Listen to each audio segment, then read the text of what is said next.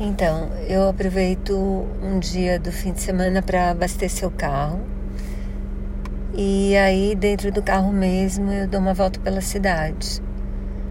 E o que eu vi me deixou bem chateada, sabe? Porque eu não saio do carro, mas eu tô vendo um monte de gente em bairros mega classe média, média, média alta de São Paulo, em que eu tô vendo um monte de gente passando pela rua, gente em parque, gente fazendo esporte, boa parte das pessoas sem máscara, sem contar os babacas que estão apoiando o Bolsonaro, fazendo aglomeração na Paulista. Eu, como eu disse no outro post, eu tenho visto muita gente doente, tenho internado várias pessoas.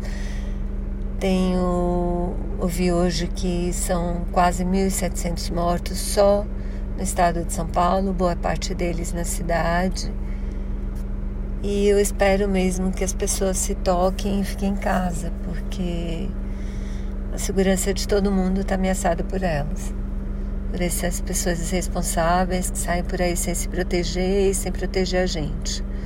E sem necessidade, o que é principal.